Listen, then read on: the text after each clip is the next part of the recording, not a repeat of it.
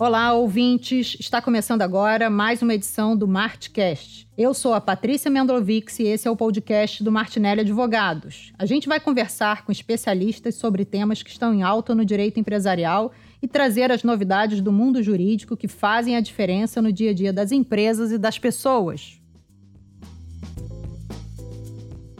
A gente começa o Martcast em um momento super delicado. Desde o dia 11 de março, a Organização Mundial de Saúde decretou que estamos vivendo em uma pandemia. O mundo inteiro vem sendo impactado pelos efeitos do coronavírus. E é nesse cenário extremo e fora de cogitação que muitas pessoas e organizações têm sentido os impactos dessa crise, e em todos os níveis. O nosso foco hoje é falar de planejamento e sucessão empresarial e familiar. Você já pensou como a sua empresa pode enfrentar esse momento e se estava preparada para esse momento? Se era possível ou não prever as adversidades que estamos enfrentando?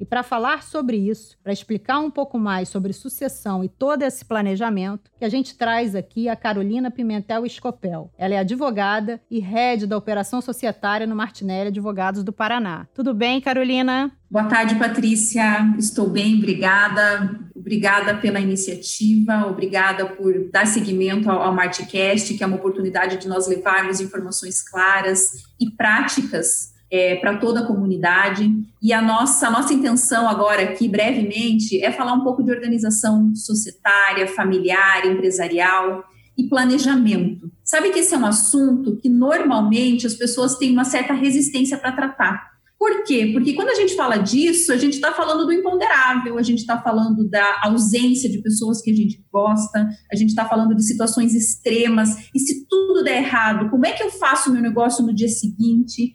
E normalmente, isso é, é, é, do ser humano, a gente tem resistência de tratar disso. Mas eis que agora a gente está numa situação extrema. A gente está no meio de uma pandemia. E as empresas estão olhando para dentro de si pensando: poxa, será que eu me planejei? Será que eu fiz a coisa certa? Será que as minhas regras são claras? Todas as pessoas que estão aqui ao meu redor conhecem elas? Em especial quando a gente fala de empresa familiar, que cá entre nós é a grande maioria, tem um número muito expressivo no país todo Será, como é que fica de repente o principal executivo, o principal acionista, o dono da empresa, amanhã não está mais lá? Essa empresa vai conseguir sobreviver? Essa empresa vai conseguir ir adiante? Então, mais do que nunca, a gente percebe que isso é sim muito importante, a gente tem que falar disso agora, nesse tempo, mais do que nunca. Então, é nesse, nesse, nesse cenário que a gente tem que falar sobre governança, sobre planejamento, sobre regras claras, sim.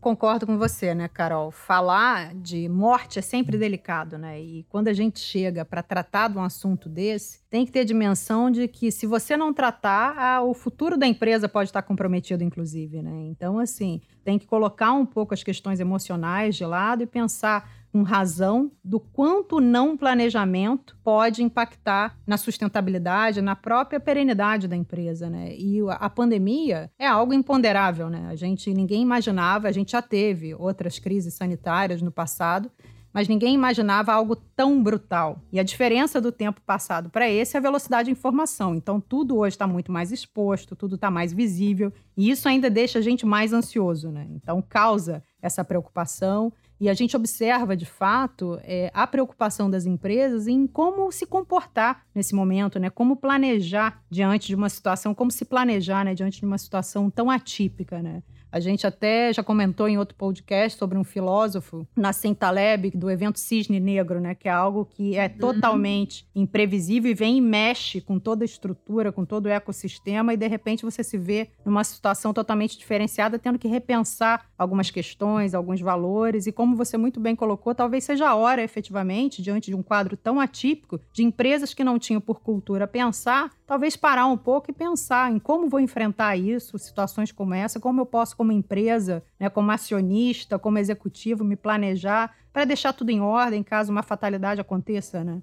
Exatamente, Patrícia. Você falou uma palavra que é que tem que ser o norte das pessoas nesse momento: perenidade.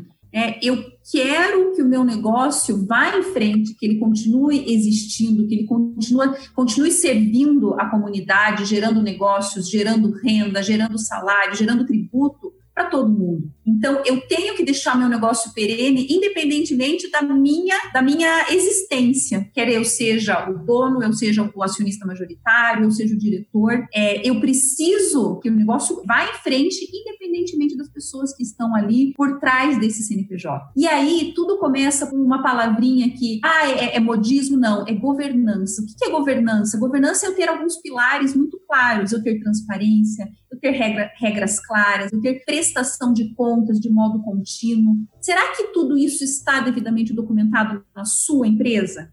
Será que está claro internamente para as pessoas ao redor quem é que toma as decisões? Como que essas decisões são tomadas? Eu posso tomar essa decisão sozinha? Isso tem que estar muito claro e eu diria que é essa é a primeira lição de casa de todo empresário documente as suas regras, deixe lá tudo claro, porque se amanhã quem está à frente, quem assina por aquele CNPJ, não esteja presente, o teu negócio vai continuar. Então, a primeira coisa, vamos revisar quais são os atos vigentes, o que, que nós temos que melhorar em tomada de decisão. É, eu posso, infelizmente, a gente vai ter que tratar do, do evento morte. E se amanhã o acionista principal morre? Os herdeiros são admitidos nessa sociedade? Sim ou não? E se não forem, como é que fica? Eu tenho que pagá-los? Pagá-los de que forma? Em quanto tempo? Com base em quê? Como é que eu faço essa, esse valuation que a gente tanto fala? Como é que, como é que eu apuro isso e pago para a pessoa? Pois eu vou dizer, isso tudo é um regramento legal. É um regramento que muitas vezes está na lei e que muitas vezes a gente tem uma certa flexibilidade em fazer. Como assim flexibilidade? Exatamente. A,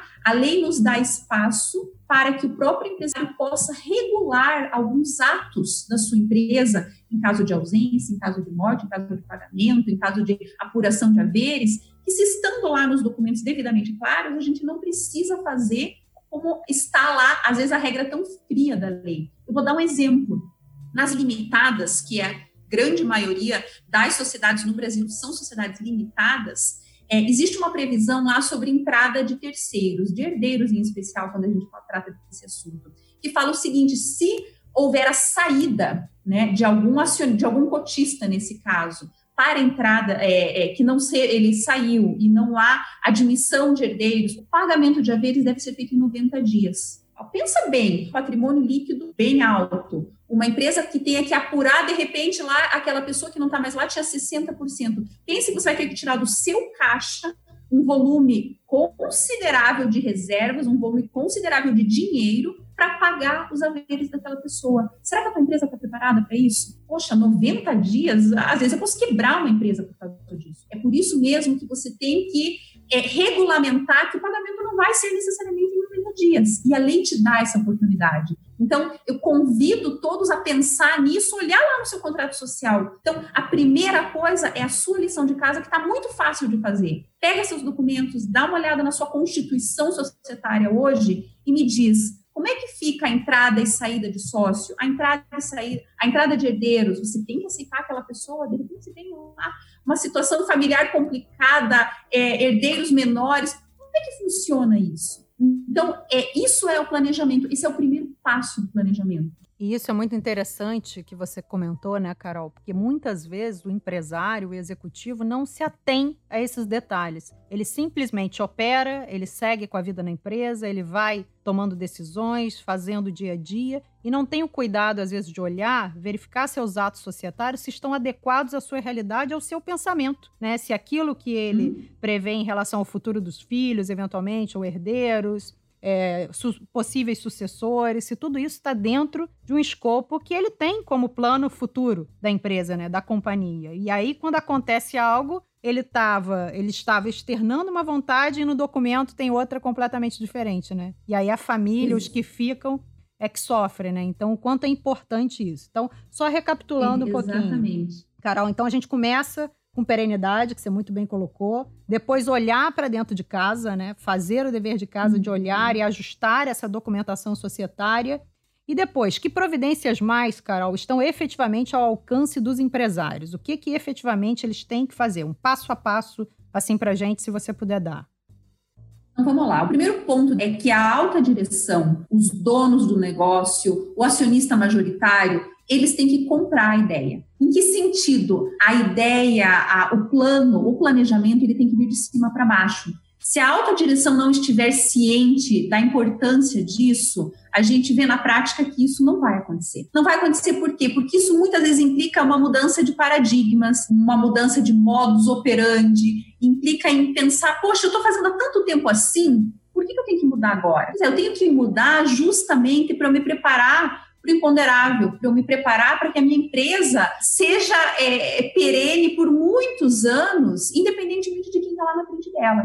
Então, feito isso, tomada essa decisão pela alta direção, o próximo passo, a lição de casa dos documentos societários, eu entender o que, que eu tenho dentro de casa, é fazer um bom acordo de sócios, um acordo de acionistas. Nesse acordo de acionistas, eu posso regulamentar uma série de questões, uma série de fatores que a lei me dá essa liberdade. Então, vamos usá-la, vamos regulamentar como é que eu exerço o meu voto.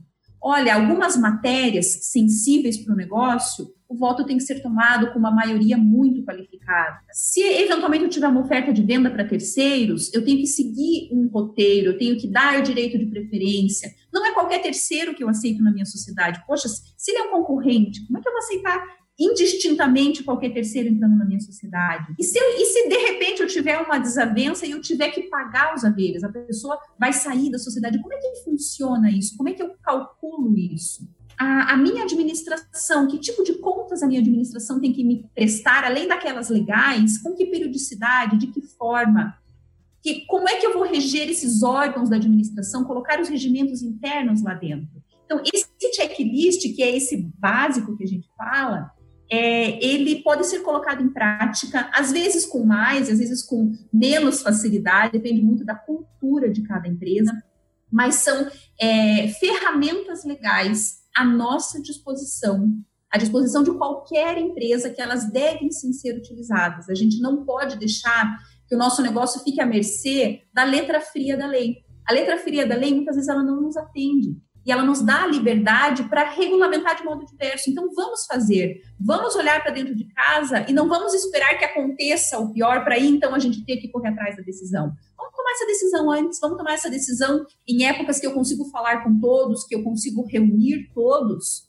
e vamos colocar isso em prática e salvar o meu negócio, em agregar valor para o meu negócio. Isso vai fazer muita diferença lá na frente. E só e, e, e em matéria de empresa familiar, lembrar que eu posso inclusive regulamentar questões sucessórias, questões sensíveis, regime de casamento, regime de bens, é, envolvimento em, em, em ações políticas, Muitas vezes a gente faz acordos societários que a gente coloca algumas travas para os membros da família mesmo. Isso é possível, por quê? Porque é para preservar um bem maior, que é a continuidade da empresa. Então, tudo isso dá para fazer, os instrumentos não são complicados, eles estão à nossa disposição. Então, eu encorajo todos a refletir sobre o assunto, a pensar sobre isso e começar a colocar em prática. Maravilha, Carolina. Agora conta pra gente um pouco sobre essa questão do planejamento sucessório e a tão comentada holding, que todo mundo comenta muito, fala-se muito, se é bom, se não é. Comenta um pouquinho pra gente sobre isso. Explica um pouquinho. Sabe que alguns anos atrás falava-se muito em blindagem patrimonial. É, eu confesso que é uma expressão que eu não gosto. Não gosto porque ela traz essa ideia de como se eu estivesse escondendo algo. E isso, cá entre nós, não existe. Né? No mundo de hoje, como você bem comentou no começo, com as informações tão rápidas, com tudo tão claro, todos os cadastros públicos tão sincronizados, não existe essa questão de blindagem. Se alguém falar isso para você, desconfie. Desconfie porque isso não existe. O que existe sim é planejamento. É eu concentrar patrimônio aí sim numa entidade que pode ser uma holding, de forma que eu consiga tratar aquele patrimônio de modo similar, de modo equalizado. É, vou dar um exemplo muito prático. Às vezes o patrimônio de uma família são diversos bens, bens imóveis, rurais, urbanos, que às vezes para valorar isso é muito difícil. Ah, mas imóvel X vale, vale tanto, imóvel Y vale tanto, como é que eu vou dividir isso? Quando eu tenho isso dentro de uma holding, eu consigo fazer essa divisão muito mais facilitada. Por quê? Porque eu ando de cotas. Então, todo mundo é dono de um, de um bolo só,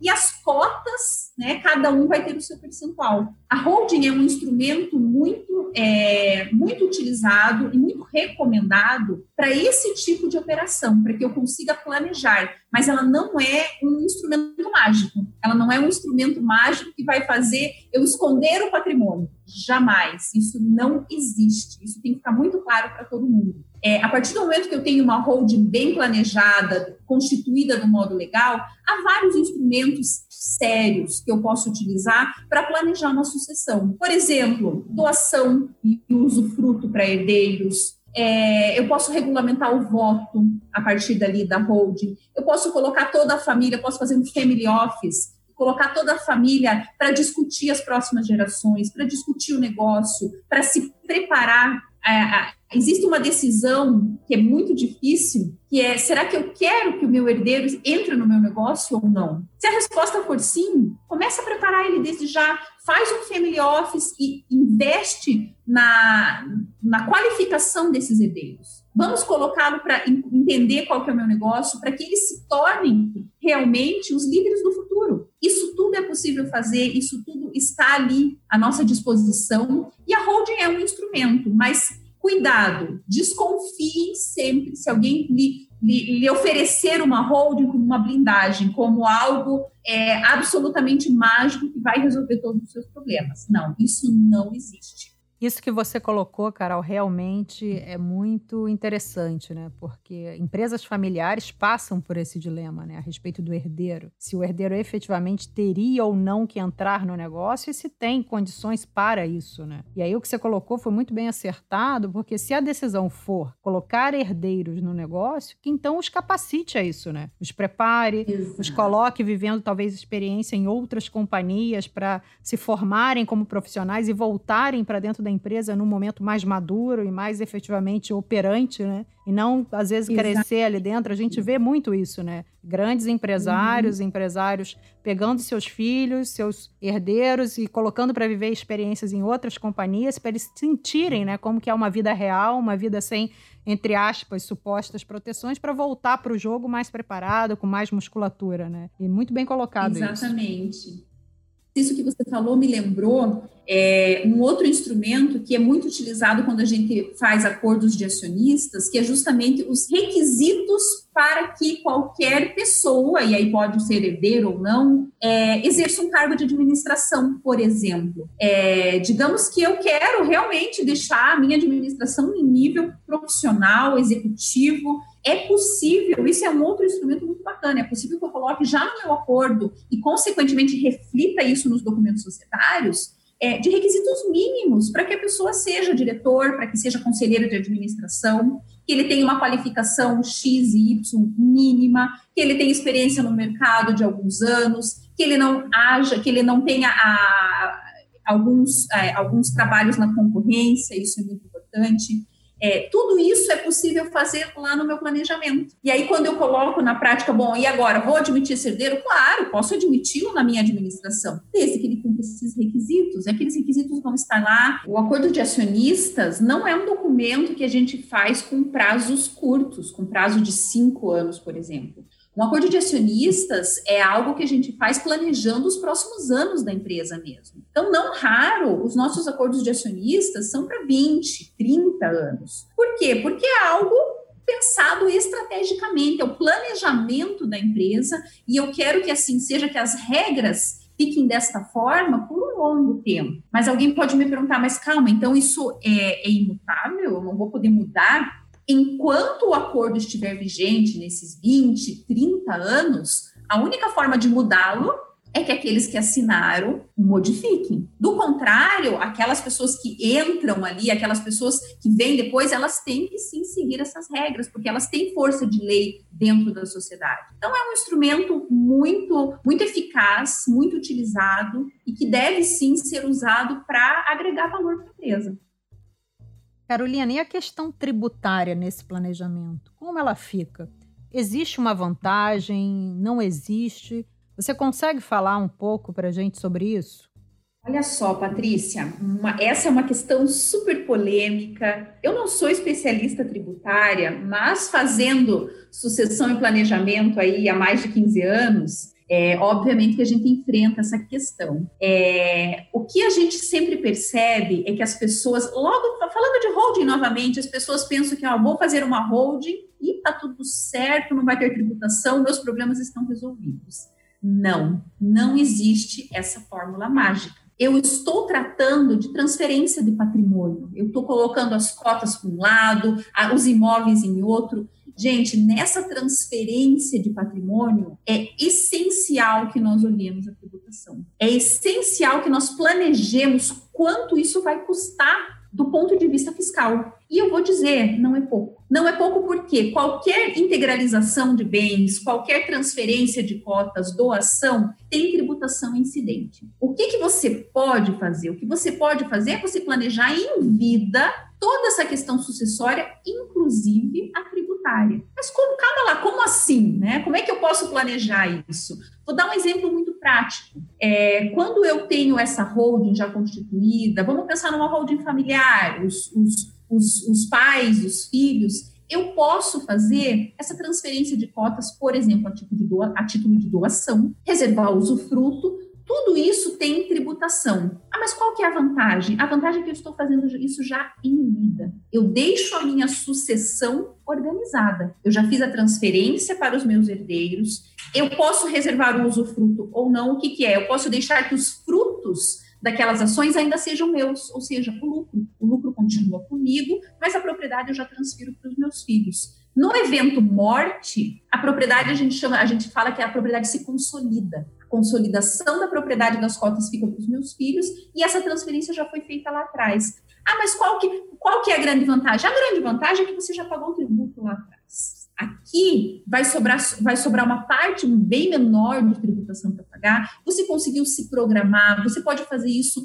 ao longo dos anos, né? Eu não preciso fazer a transferência do meu patrimônio todo de uma vez. Eu posso, conforme a minha disponibilidade de caixa, porque dependendo do tamanho do patrimônio, é, não é pouco. Hoje, eu vou dar um exemplo: no estado do Paraná, é 4% o ITCMD. Em Santa Catarina, a gente já tem uma tabela progressiva. No estado de São Paulo, mesma coisa. Então, lembrar que é um imposto estadual. Você vai ter que olhar onde estão esses bens para poder fazer esse planejamento. Mas você consegue ter essa visualização em vida. Ah, se isso não acontecer, o que, que vai, o que, que acontece muitas vezes? A gente vê diversas situações de um patrimônio muito grande que os herdeiros não têm liquidez imediata e às vezes não conseguem finalizar a partilha. Ou, pior, às vezes tem que se desfazer de alguns bens para ter essa liquidez e, enfim, implementar a partilha de bens. Então, a tributação é muito, é, é, um, é um elemento essencial para o planejamento, é um trabalho que está sempre intimamente ligado à parte do planejamento fiscal com a parte do planejamento patrimonial.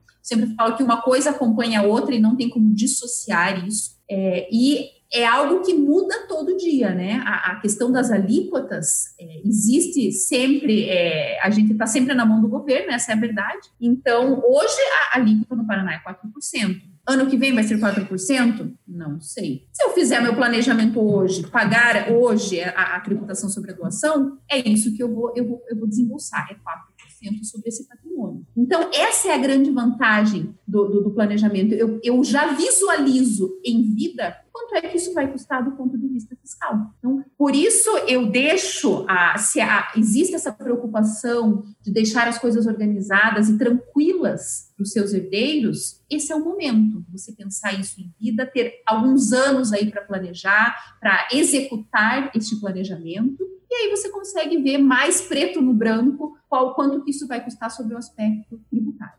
Carolina, super interessante esse overview que você deu. Agora fala pra gente um resumão, né? Assim, fechando para fechar o nosso Martcast, é, que dicas você dá para o empresário, para o acionista, para o executivo nesse momento de crise para se preparar para que a empresa possa ter perenidade? Patrícia, legal. Vamos, eu vou tentar resumir aqui em breves palavras. Então, tudo isso que a gente já comentou, alguns exemplos, algumas coisas mais breves. Primeiro de tudo, olha para dentro de casa, olha para dentro da sua empresa e verifique, avalie criticamente como é que está essa sua regulamentação hoje. Como, qual é a qualidade dos meus documentos hoje? Os meus documentos me atendem no que diz respeito a voto? Meus documentos me atendem no que diz respeito a requisitos para ser administrador? Eles me atendem no que diz respeito à entrada e saída de sócios, entrada e saída de herdeiros? Eles me atendem no que diz respeito à qualificação? Se eles não atendem, vamos colocar em prática, então, segundo passo, vamos instrumentalizar acordos de sócios, family offices, holdings de participação ou holdings familiares para fins de sucessão. Vamos fazer um planejamento para doação com instituição de usufruto ou sem usufruto, também é uma opção. Vamos trabalhar com testamento daquilo que é possível, também é uma opção. Lembrar que tudo isso que eu acabei de falar, com certeza, tem impactos fiscais. Eles precisam necessariamente andar em conjunto, são análises conjuntas para que a gente possa planejar também com caixa. Vai ter custo fiscal e isso vai ter que ser encarado mais dia menos dia. Outros instrumentos à nossa disposição, além desses que nós já falamos, que depende muito aí do perfil de família, do perfil de patrimônio, do perfil da empresa, da operação dela, que são, por exemplo, fundos né? Fundos imobiliários, fundos de direitos creditórios. Esses fundos hoje são instrumentos também muito válidos, têm uma regulamentação muito específica, mas podem ser utilizados como instrumento de planejamento, sim, sem falar também de estruturas internacionais, dependendo da, da, das, dos objetivos da empresa, da família, estruturas internacionais absolutamente legais podem ser utilizadas também. Então, convido a todos, encorajo todos a fazer essa reflexão, essa lição de casa, para que a gente possa passar não só por essa situação que a gente vive hoje, mas por outras, com certeza virão, alguns vão sentir mais, outros nem tanto, e que a gente vai conseguir passar por isso de uma maneira mais tranquila na medida do possível. Acredito que, em breves palavras, Patrícia, é um assunto que rende muito, é um assunto extremamente complexo e rico, e envolve não só a parte legal, mas envolve a parte das emoções, que a gente não tem como, como dissociar. Mas, em breves palavras, eu acredito que essa seria a minha, a minha orientação inicial.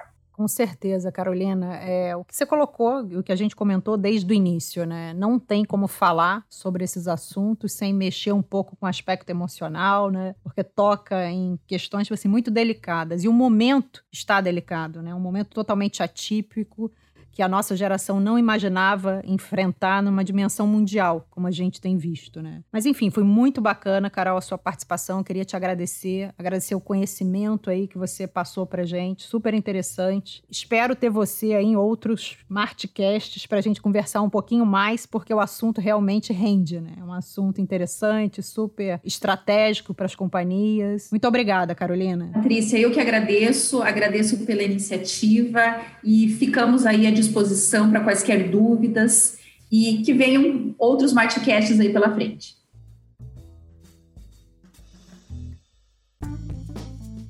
Essa edição do Martcast está chegando ao fim. Esse conteúdo vai estar disponível nas principais plataformas de podcast. Então não pense duas vezes antes de compartilhar esse programa com outras pessoas que têm interesse pelo tema. Acompanhe as redes sociais do Martinelli Advogados pois em breve estaremos lançando mais uma edição do nosso Martcast. Tchau!